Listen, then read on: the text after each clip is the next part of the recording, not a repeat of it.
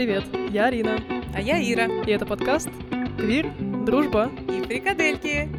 В этом эпизоде мы поговорим про нашего первого хейтера, а также как проявляется гомофобия в обществе. И то, почему так важно участие большинства в решении этого вопроса. Ну что, погнали? Погнали!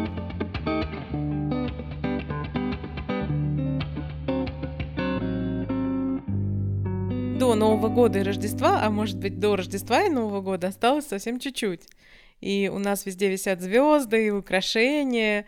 И мы сегодня ездили в город, и это, конечно, особенное настроение везде огоньки и все такое. Люди в масках, это шутка. Это не совсем празднично. Это не совсем про Швецию. Люди в масках. Ну, мы были в масках. Еще, может быть, Вы даже на улице в масках? Ну, зависит. В центре, да. В центре, да. Там прям так много людей? Да, в центре было очень много людей. Прям такие толпы людей. А когда мы стояли в очередь в систему Булагет... Это магазин алкогольный называется. Потому что Швеция монополия на алкоголь. На много чего, на самом деле.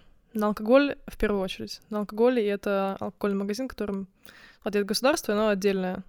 Оно. ну, в общем, это место, оно стоит отдельно в разных местах и работает по очень строгому графику. А график прекрасный, да, в будние дни, там, например, до 6-7 вечера, а, и в выходные дни только в субботу до трех. Mm-hmm. То есть ты такой сидишь в субботу вечерком и думаешь, что-то я хочу выпить, и можешь пойти только в супермаркет, за э, пивом. За пивом до 4, по-моему, процентов алкоголя. Трех с половиной вроде. Даже трех с половиной. Мы да. вот как раз вчера обсуждали это с Сашей и пришли к выводу о том, что что мы поддерживаем такую систему, потому что, ну, я понимаю, что я здесь, например, начала меньше реально пить.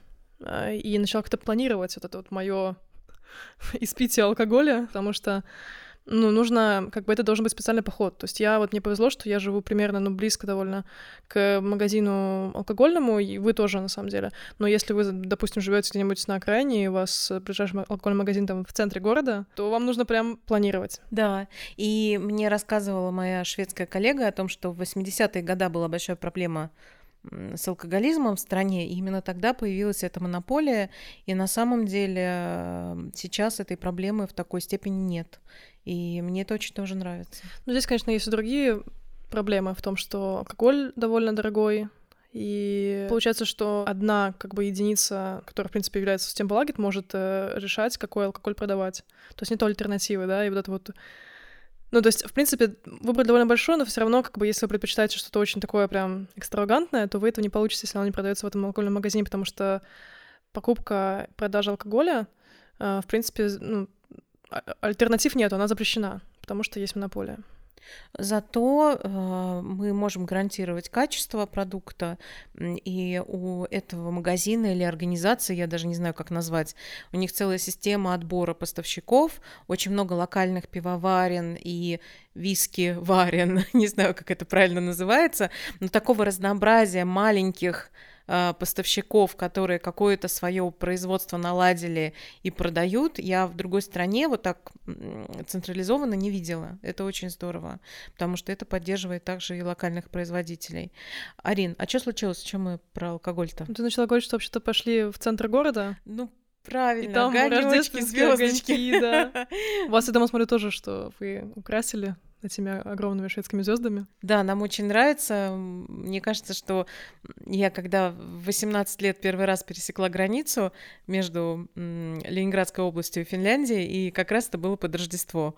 И меня так поразили эти огоньки в окнах, которых в России нет, а, или не было раньше в, моем, мои 18 лет, что я, кажется, теперь буду их ставить всегда, везде, по поводу и без. Очень мне это дело по душе.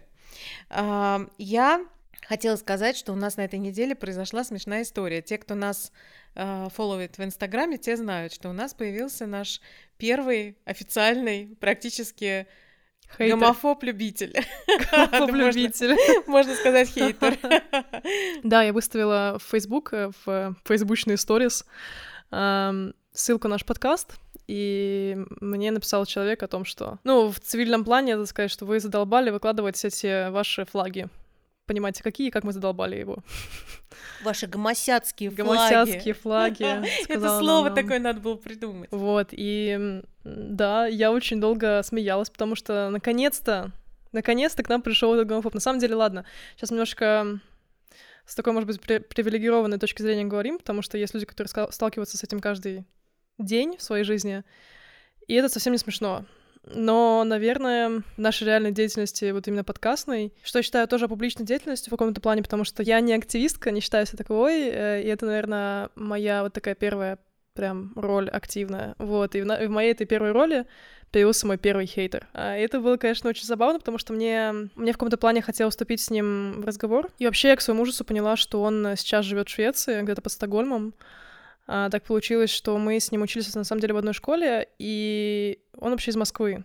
Приехал, когда был маленький. И я вообще думаю, как же ему тут в Швеции живется вообще? И он же, наверное, страдает, бедненький. Ну, это тоже такая иллюзия, да, что в Швеции стоит тебе сказать, что ты гей, тут же вокруг люди начинают улыбаться, э, я не знаю, весь мир становится для тебя э, раскрашенный радужными цветами, и единороги, пасущиеся на полях, приносят тебе кроликов погладить. Не знаю, не спрашивайте, почему все так.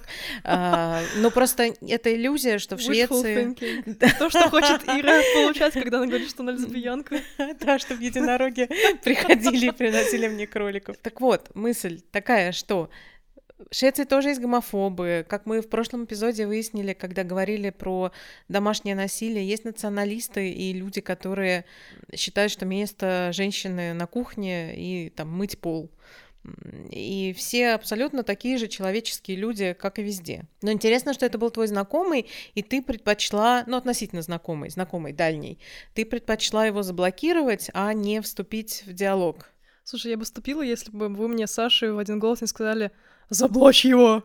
Ну, то есть я, я вообще любитель вот этих вот всех э, фейсбучных срачей. Я, если вот раньше, наверное, года там два-три назад, я бы, я первая бы шла уже, уже, уже бы бежала, спотыкалась, вот лишь бы с кем-то посраться в Фейсбуке. Извините за такой, за мой английский, но э, правда, э, вот это именно срач в Фейсбуке. Потому что э, в Фейсбуке невозможно вести интеллектуально высокие беседы. Ты там реально... Ну, ты там вступаешь в такую месиво, которая не заканчивается, не начинается, никто тебя не слышит, и вообще это бесполезно. Когда поняла, что это бесполезно, было довольно поздно, потому что я уже успела со всеми посраться там.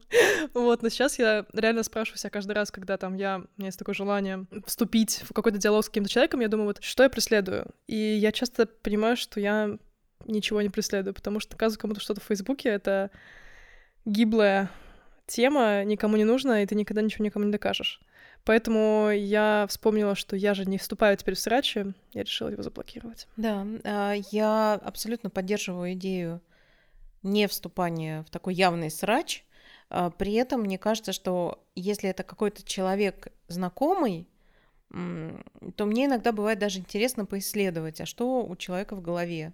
Ну, то есть мы понимаем, что это не, не какой-то э, усредненный гомосрач, а это срач конкретно со мной, твоей знакомой, э, там мы работали вместе или еще что-то. То есть вот действительно у тебя ко мне такие яркие чувства. Слушай, я, кстати, не думаю, потому что он так выразился. Я не думаю, что Сбер было направлено против меня. Он так выразился вот сугубо по поводу флага. То есть вы задолбали пихать везде свои гомосятские флаги. Вы задолбали, это уже... Ну, ну окей, да, вы, но потом, понимаешь, флаги. Что ему сделали флаги?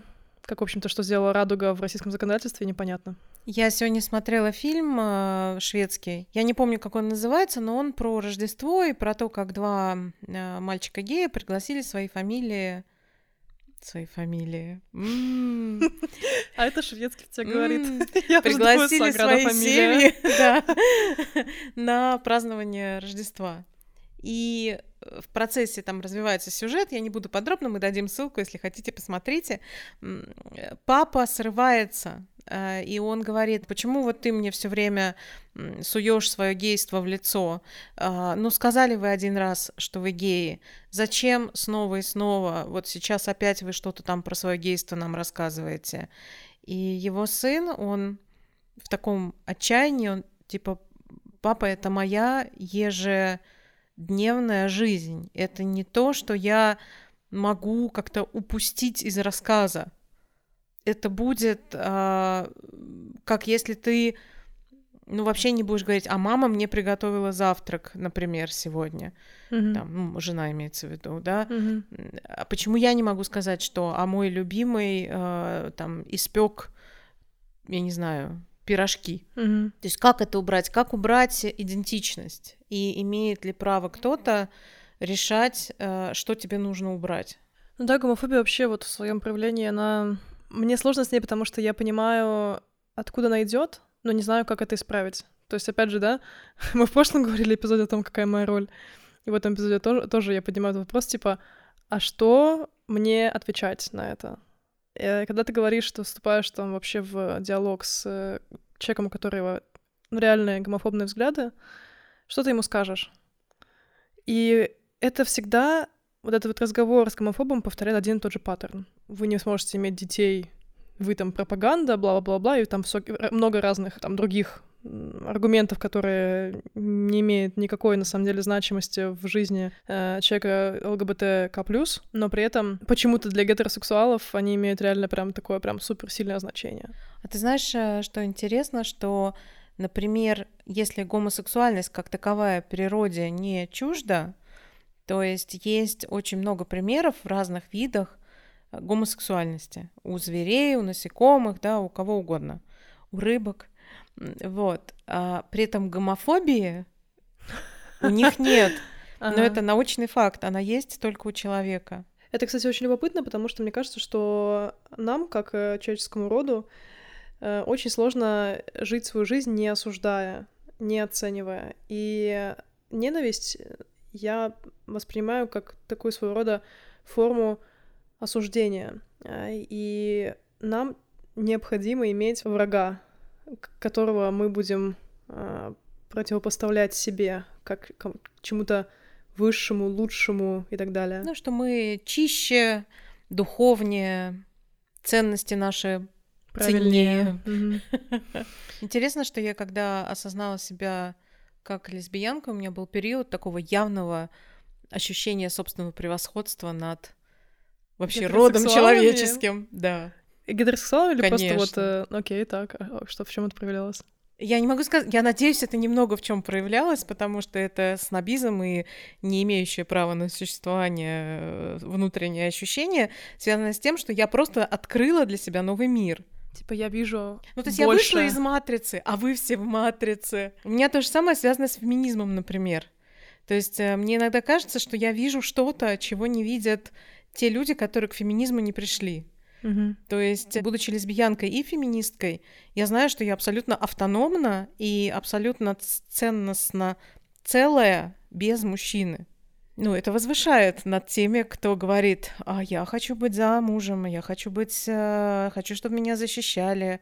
Мне кажется, что в каждом разговоре есть две стороны. То есть те люди, которые там, те женщины, которые стоят там замужем и которые там превозносят своего мужчину, э, также думают, что они познали этот мир, эту прекрасную вот ценность всей их жизни. А ты, Ира, дурочка, не приш- и Да. вообще у тебя, знаешь, Да. мужика не было нормального. Это же к твоей фразе про то, что нам действительно, как человеку разумному, к сожалению, совершенно неразумно, свойственно тем или иным способом выделять себя из э, общей массы людей за счет каких-то вещей.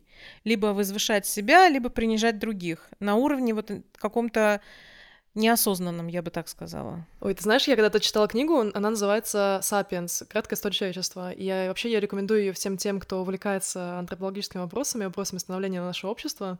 Там автор очень интересно рассказывает о том, как, эм, как зарождались первые племена, и на каких правилах, э, по каким правилам они жили. И оказывается, нас сближали вот именно сплетни э, и то, как мы ставили себя на, ну, выше других, как мы соперничали. Именно вот на этих принципах строились э, э, группы, группы, а потом и племена, э, которые ну, придерживались одним и тем же принципов, то есть ненависти к другим, да, то есть мы выше, а вот вы там. Эм, И вот очень интересно, как это все продолжается в нашей жизни. И, конечно, если мы сейчас в наши уже современные реалии перенесем, мы все еще осуждаем людей. А, И у нас есть такая как, как жертва, которую мы выбираем себе, да. А, И вот вести вообще безоценочную жизнь очень сложно. И... Но это искусство. А, Безоценочность — это искусство.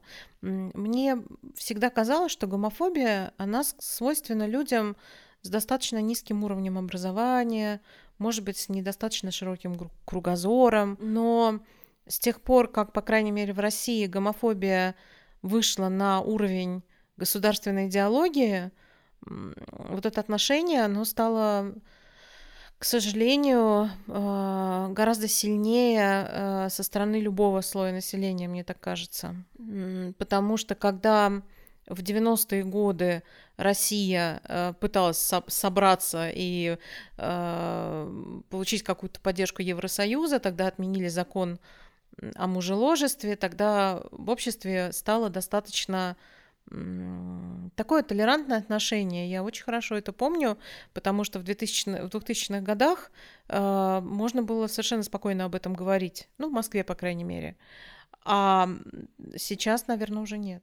Кстати, очень интересно про закон о мужеложестве. Он действительно был отменен, э, что ли, как-то в 92 году в России. Э, и вообще я даже читала, что в 91 году э, было осуждено еще по этой, по этой статье, это был уголовный кодекс, было эм, осуждено около 600 человек. Ну, то есть объемы, во-первых, а во-вторых, это было, ну, совсем недавно, да, Э, и, ну, знаешь, мне кажется, что ненависть, и э, в том числе и гомофобная ненависть, она существовала всегда в обществе.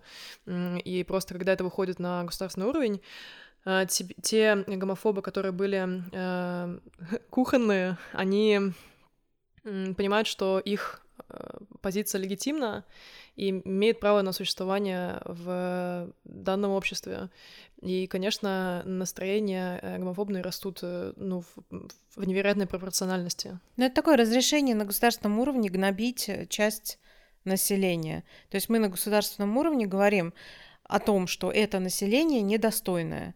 И если ситуация с тем, что тебя изобьют в подворотне, в принципе существует в любом государстве мира, разница в том дальше, сможешь ты обратиться к системе за помощью или нет. Система тебя защитит или приедут э, менты, посмеются над тобой, да, еще, может, и добавят. Вообще, тот политический дискурс, который принимают сейчас страны, он, конечно, идет больше в э, национальном направлении. То есть э, мы отходим от понимания это все наше, и приходим к пониманию это то, это все на, это все свое, это все родное, и мы этого родного придерживаемся. Но в этом родном, я говорю сейчас о правых э, таких взглядах и правополитике, в этом своем движении они поднимают очень много вопросов. Э, и, конечно, ну, когда Эстония вдруг не миновала вопрос э, гомосексуальности и э, признания гомосексуальных браков на государственном уровне, меня это, конечно, очень задело. Я думала о том, что, типа, а как это вообще происходит? То есть как это вдруг мы пришли к этому? И слушала недавно подкаст, э, называется «Среда каст», это эстонский подкаст, где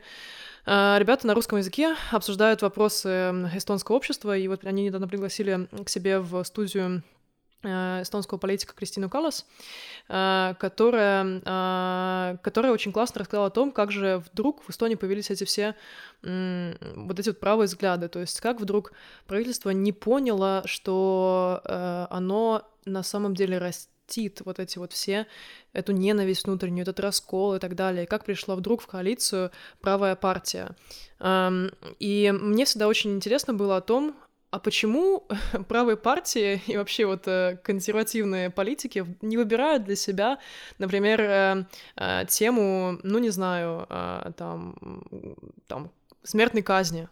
Давай сейчас мы абстрагируемся от всех там больших международных конвенций, которые запрещают это и которые э, на Эстонию, там, допустим, и на другие европейские страны возлагают обязанности по отмене э, смертной казни. Но почему именно за счет ЛГБТ-сообщества принимаются такие решения, почему именно на этом а, строится популярность партии, почему именно на этом строится весь резонанс.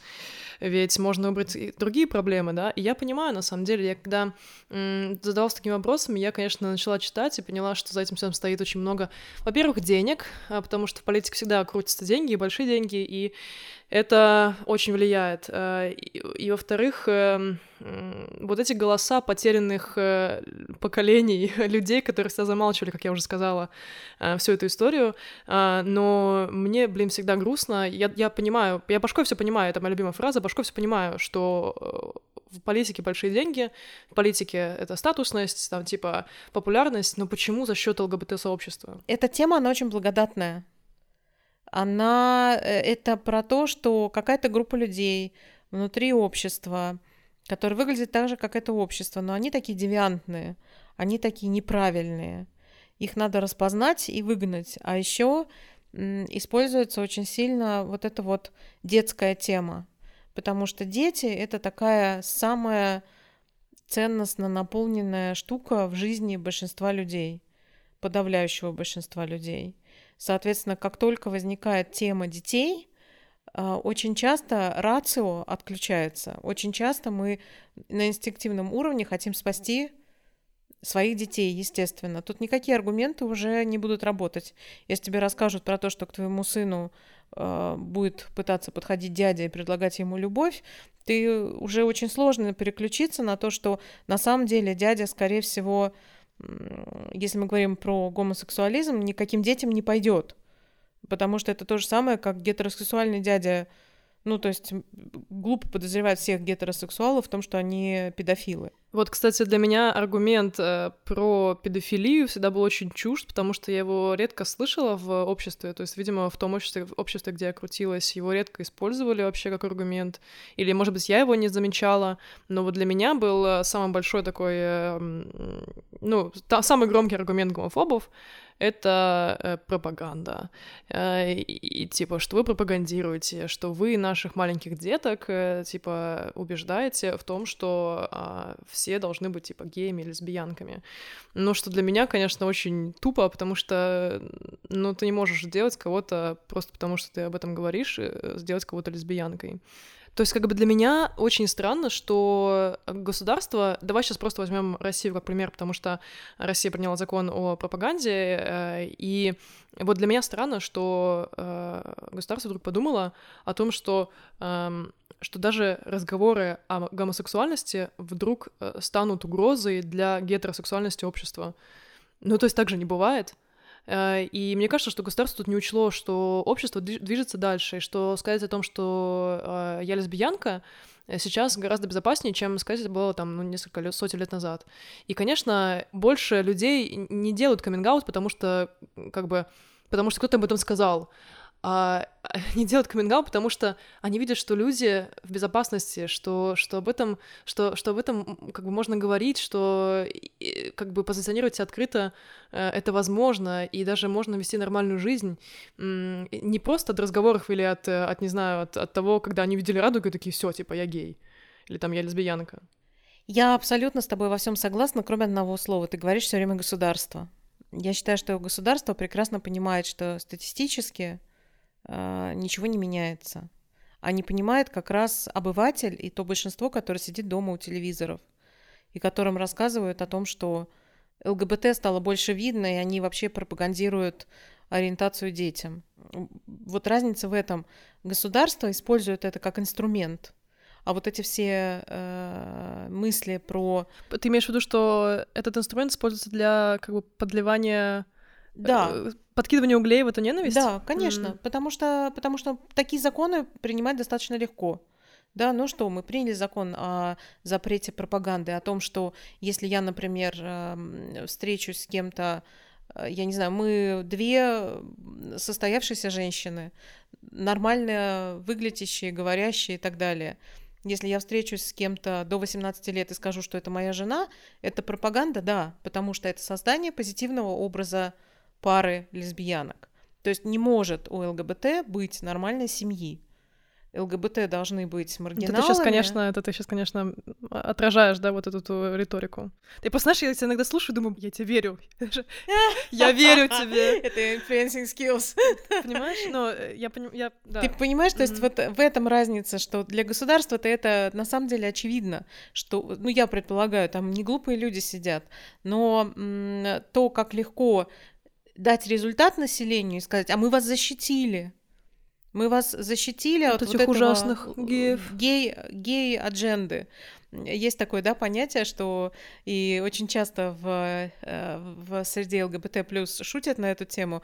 Ну, типа, что мы сегодня там будем планы по завоеванию мира делать? Да нам, нам не надо. Мне понравилась картинка очень, что лесбиян, люблю лесбиянок, потому что они ничего не хотят, кроме как там спокойной жизни со своей семьей, там с садиком, э, с парой животных, там не знаю, с детьми, и Субару. ну да, там с э, детьми, не детьми, и спокойно жить. Но при этом для этого им нужно перестроить общество, потому что действительно но нам не надо ничего, ну, я не знаю, за себя говорю, мне не, мне не надо ничего пропагандировать, мне надо спокойно жить. Давай сейчас наконец-то скажем тот поинт, к которому мы вообще-то идем. Пропаганды, ну, я вот считаю, что пропаганды э, как таковой вообще не может быть. Хочется сказать, что когда люди говорят «пропаганда», они настолько в этой же своей пропаганде про антипропаганду погрязают, то уже что уже пропагандируют э, вот это вот желание Ненависть. быть не, вот ненавистным. Угу. То есть это вот такая своего рода пропаганда против типа выдуманной ими пропаганды. Есть э, описание вообще гомофобии, что это такое. И вот там указывается, что гомофобия в деталях заходит в жизнь э, вообще вот ЛГБТ плюс людей. Они прям в деталях об этом говорят, и им все не нравится, и они об этом так часто говорят, что уже, ну, что это уже становится реальной, ну, маразмом о том, что ты говоришь, что, типа, не нужно, но сам это вот, каждый раз об этом говоря, ты это все несешь, понимаешь? То есть, То есть они, они, мы говорим, они... не пропагандируйте э, детям Ты типа сам пропагандируешь. Да, я понимаешь. Да, но вообще э, тема э, гомофобии на государственном уровне эта тема очень сложная, неприятная. Давай сейчас от нее перейдем к нашей реальной жизни и к рассказу о гомофобии среди людей, с которыми мы общаемся, людей, которые вокруг нас. Мы вот недавно говорили с другом, и он мне рассказывал, что у него на работе произошла такая ситуация, и он написала его начальница и скинула в чат, э, рабочий чат, где еще там он и 130 человек, скинула сериал, который называется «Как избежать наказания за убийство», и сказала, что «Слушай, для тебя, там так много гейских сцен, тебе понравится. То есть прям вот в чат на эти 130 да, человек, да. это для тебя там очень много гейских сцен? Да, сцен, типа гей- гейского секса. Мы с мужем не выдержали, но я думаю, тебе понравится. Мы с мужем не выдержали. Наша психика не выдержала, но тебе должно но понравиться. Ну, ты-то знатный извращенец. Тебе и понравится, да? Это вот пассивная гомофобия, когда, типа, люди думают, что они же просто делятся сериалом. А, то есть она смотрела сериал, ей было весь этот сериал так хреново из-за этих сцен. Она в себе это копила, копила, копила. Нет, подожди, она не выдержала. Но здесь очень важно, мне кажется, а, немножко рассказать о том, что твой друг открыт на работе. То есть это не то, что это был аутинг. А вообще, что такое аутинг? Давай нашим слушателям расскажем. Да, он открытый гей, и это все знают. Э, и, конечно, это, ну, в его случае это не аутинг, э, потому что он уже сделал каминг-аут. А вот аутинг — это когда любой человек говорит, что «А вы знали, что он гей?» Или просто случайно упоминают в разговоре совершенно без какого-либо умысла. А вот э, Ира со своей женой ходили на этот фильм в прошлом году. И при этом получается, что я не имею права в этот момент принять решение, а я хочу, чтобы эти люди знали о, мо- о, о моей ситуации домашней или не хочу. То есть даже аутинг происходит даже тогда, когда, в принципе, человек открыт, но именно тому человеку, который рассказали, он еще не говорил, да? Um, вот, и, в общем, меня тоже поражает эта ситуация, вот возвращаясь э, к, к тому, что мне рассказал мой друг. Э, я вообще у меня всегда вопрос о том, типа, как говорить, вообще как с такими людьми говорить, что на это отвечать, потому что я бы встала и сказала, по минуточку, или там, ну, конечно, я не стала бы в чате, но в любом случае я бы, ну, как что-то, что-то как-то отреагировала. А при этом а, он слал смайлики, что, в принципе, такая очень нейтральная, как бы, позиция о том, чтобы не вступать с, с, там, с начальником в какие-то там ссоры и, и так далее, мы возвращаемся к вопросу о том, что это то же самое, как в Фейсбуке. Доказывать кому-то что-то, да, что никогда не докажется. Ну, это ужасно на самом деле, потому что он там работает. То есть, что я услышала здесь? Я здесь слышу пассивную агрессию. То есть человек в явном э, таком открытом плане выражает свою свое отвращение, а это и есть гомофобия. Более того, давай посмотрим на размер чата. Статистически э, население где-то 3,5% А если мы берем все виды разнообразной сексуальности, то 4-5% принадлежат группе ЛГБТК+. От 130 человек там точно есть Да. процент людей, которые в этот момент Да. точно так же сидели, облитые вот этим вот отвращением и чувствовали себя очень плохо. А человек это носит внутри, от этого заболевают, да, от этого человек становится не- недобрым. То есть так много последствий вот этой вот простой эмоциональной невоздержанности. Я с тобой согласна, но опять же, они-то это не замечают, то есть э, эту ненависть, да, в себе, э, это осуждение и так далее. И это их как бы проблема вообще не очень... Мне, как ты знаешь, не очень важно, что они там все носят. Э, Мне и- кажется важным об этом говорить, потому что очень часто люди в своей основе никто не... Ну, мы не берем асоциальных совсем каких-то типажей. Все люди неплохие, а у всех хорошие намерения. Видимо, ей действительно было так это некомфортно, что она это так выразила. Если ей никто никогда не скажет о том, как это ощущалось на другом конце приема информации, она никогда не будет об этом знать. Я ни в коем случае не хочу... Я не знаю, я бы... Я думаю, посылание смайликов было самое мудрое решение Мгм. в этой ситуации. Это я такая смелая, тут сижу с микрофоном э, в комфорте и о чем-то там рассуждаю. Но это мой способ с этим э, как-то пытаться работать, потому что и я оказывалась в такой ситуации, когда кто-то мне, не зная, что я принадлежу к этому сообществу, говорил, а я был э, там в Мадриде, и там вот эти вот раскрашенные павлины скакали по улицам, и нам было так противно, что мы были вынуждены там уйти.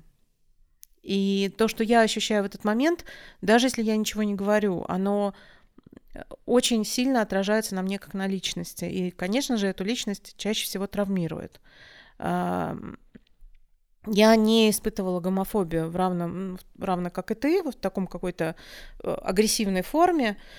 Когда мы были э, маленькими, там, маленькими, в 22 там года ходили Арина.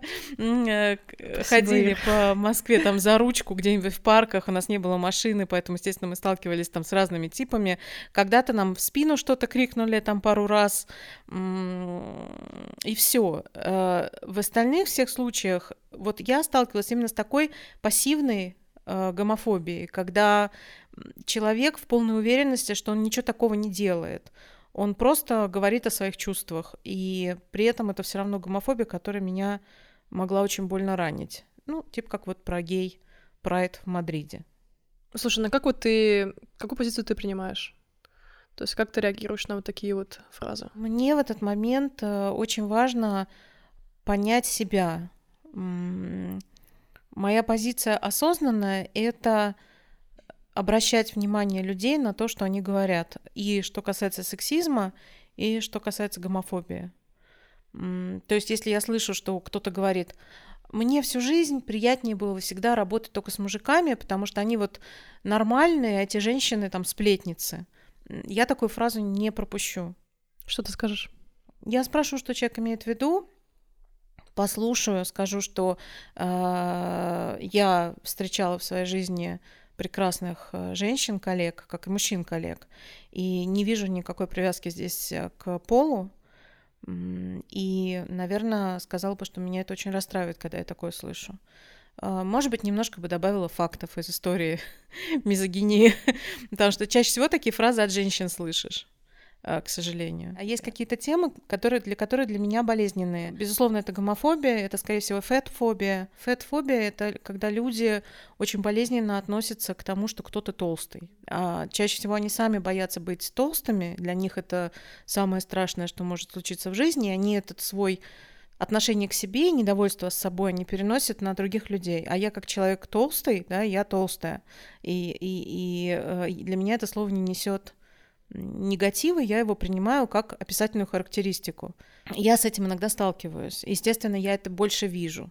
То есть если мы говорим про дискриминацию, э, какую дискриминацию я в жизни испытывала больше, как лесбиянка или как толстый человек, вот как толстый человек я ее испытываю гораздо больше. Вот, ну и тема наша сегодняшняя гомофобия, поэтому пока э, тему фэтфобии оставим, э, но когда-то мне бы хотелось к ней вернуться. Собственно, для меня проявление гомофобии очень часто связано с тем, что человек как-то не задумывался на эту тему, слушал больше какие-то общие источники.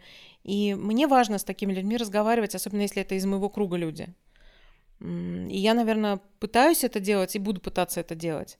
Но мне легко говорить, потому что у меня сейчас очень дружелюбная среда, естественно, на работе. Дискриминация запрещена законом, система принимает наш брак. И я такая расправила крылья и записываю подкаст. Было бы так 10 э, лет назад, когда я была в России и делала карьеру, и для меня было очень важно, что обо мне думает мое руководство, я не знаю. Вот. Поэтому всему свое время я очень надеюсь, что э, здесь на самом деле не мы можем что-то изменить. Не мы, я имею в виду, даже не те люди, которые принадлежат к ЛГБТ-сообществу. А, скорее всего, может изменить а, что-то тот человек, не один, который принадлежит большинству, но который немножко вник в эту тему и не промолчал. То есть вот в идеале, что бы мне хотелось, это вот идеальная картина мира, что если какая-то женщина написала в чат на 130 человек вот такую фразу, что э, там сериал с гей-сценами э, тебе будет приятно посмотреть, а мы не смогли, что кто-то встанет и скажет там, дорогая женщина, э, ты сейчас, возможно, ну, как бы делаешь такое заявление, которое кого-то обижает. Давай, пожалуйста, так больше делать не будем. Мне это неприятно. То есть, когда большинство пассивно, э, тогда, конечно, это такая попытка отстоять себя со стороны меньшинства, она становится борьбой, к сожалению. То есть отсюда возникают какие-то очень сильные эмоции, возникают э, выступления какие-то, но было бы так здорово, если бы мы друг друга в этом поддерживали. Вообще вот эта вот взаимная поддержка, о которой ты сейчас говоришь, мне кажется, что она во многом недооценивается обществом. Мне сейчас сразу вспоминаются эстонские реалии, и президент Эстонии Керсти Калюлайт, она придерживается очень либеральных взглядов э, и открыто выступает в защиту женщин э, и в защиту ЛГБТ-комьюнити. И это дало ей такой неоднозначный титул радужного президента. Это я сейчас э, такой референс к словам нашей крайне правой партии, ЭКРЭ. Эм, но она всегда она вот всегда была открыта, мне очень это всегда нравилось в ней, а, что создает уйму разных вообще а, чувств в нашем, среди нашего народа. Ну вот, например, а, когда только вступала в силу коалиция новая, где в коалиции э, была также представлена и э, правая партия, о которой я сейчас говорила. Э, она вышла на заседание, первое заседание этого, этой коалиции, когда они давали клятву в такой кофте, где она, где она была написана таким вот шрифтом э, «Свобода» или что-то типа, типа того. И она, она пришла на, вот, на открытие этого заседания, все на нее посмотрели, то есть это такой как ложа такая сверху, сверху в парламенте, все ее видели. Она просидела там несколько минут и ушла э, до там речи ключевого члена правой партии. И вот совсем недавно ей вручили орден э, ЛГБТ-героя э, от ЛГБТ-сообщества в Эстонии, что тоже, конечно, повлекло, как я уже сказала, много-много разных э, отзывов. Э, вот, и я считаю, что это... Э, я думаю, что вообще то, вот те взгляды, которые она э, несет в, в это, вот эти вот круга, э, вообще вот в мир, они меняют Эстонию потому что Эстония на пике роста консервативных взглядов и э, роста э, популярности правой партии. И иметь э, человека, который так открыто высказывается, очень-очень важно. Иметь э, человека, который поддерживает и э, как-то сопровождает в решении ключевых вопросов, в которых президент Эстонии, к сожалению, не имеет... Э, никакого права голоса, она не имеет э, юридического влияния на разрешение практически никаких вопросов, к сожалению. Эм, но это все равно очень важно, вот ее влияние и ее вот эти вот посылы, вот через эти кофты, да, ну, когда мы видели, что президент пришел на заседание парламента, вообще, когда, когда э, в дресс-ходе президента вдруг появилась кофта, да, ну, то есть это вот хотя бы такая одна маленькая вещь. Это действительно очень знаково, и это не требует чаще всего каких-то очень больших усилий. То есть, э, конечно, тут такой я тяжело вздыхаю, потому что мы не имеем права требовать, да, чтобы кто-то за нас что-то говорил и делал. Но то, что это однозначно э, упростило бы процесс принятия, это сто процентов, если бы те люди, которые принадлежат большинству, открыто высказывали свою поддержку или хотя бы прерывали вот такие гомофобные выпады в сторону людей. А это был реально просто гомофобный выпад. И для меня здесь несколько есть моментов, что опять гомосексуальность не сводят до сексуальных сцен в сериале, а это не про, не про секс. Секс — это как часть любых здоровых отношений. Сейчас э, я прошу прощения, я не права, потому что есть люди, которые живут без секса прекрасно. Секс как часть, э, возможно, здоровых отношений. Она есть. Но кроме этого есть любовь, поддержка, забота, создание семьи, уплата налогов и много-много чего еще. И вот хотелось бы на это фокус, а не на то, что кто-то кого-то куда-то чем-то зачем-то. Скажу так. Вот. Я тут подумала еще о таком аспекте, что сейчас, когда мне 41 год, и я последние годы посвящаю тому, чтобы понимать себя лучше и узнавать себя лучше, а, я лучше понимаю свои реакции. Я знаю, что я идеалистка. Я знаю, что когда обижают людей, которые слабее, или людей, которые заведомо находятся в проигрышной ситуации, я всегда, мой первый порыв вставать на защиту, да, там высказываться и так далее. Но я понимаю, что это очень-очень важно в момент, когда ты сталкиваешься с гомофобией, особенно с агрессивной гомофобией. Да, неважно. Пассивная гомофобия легко перерастает в агрессивную в определенных ситуациях. Первое, что я предлагаю сделать, оценить э, свою безопасность. Если ты в безопасности, тогда можно, может быть, дать волю своим каким-то реакциям. Если есть хоть малейшая возможность того, что будут какие-то последствия твоим высказываниям, нужно проглотить гордость, нужно э, вот этот идеалистичный порыв. Я сейчас говорю про себя. Если мне бы, правда, кто-то в 20 лет сказал, проглоти свой идеалистичный порыв, я, я бы так никогда не сделала, но э, реально жизнь важнее, безопасность важнее. Уйти в безопасность и подумать, перегруппироваться и подумать, как с этой ситуацией работать, потому что физическая безопасность, безопасность э, там, того, если человек не делал камень-аут, безопасность того, что никто этого не сделает за тебя, что это не повлияет на твою семью, работу, учебу негативно, когда ты к этому не готов или не готова.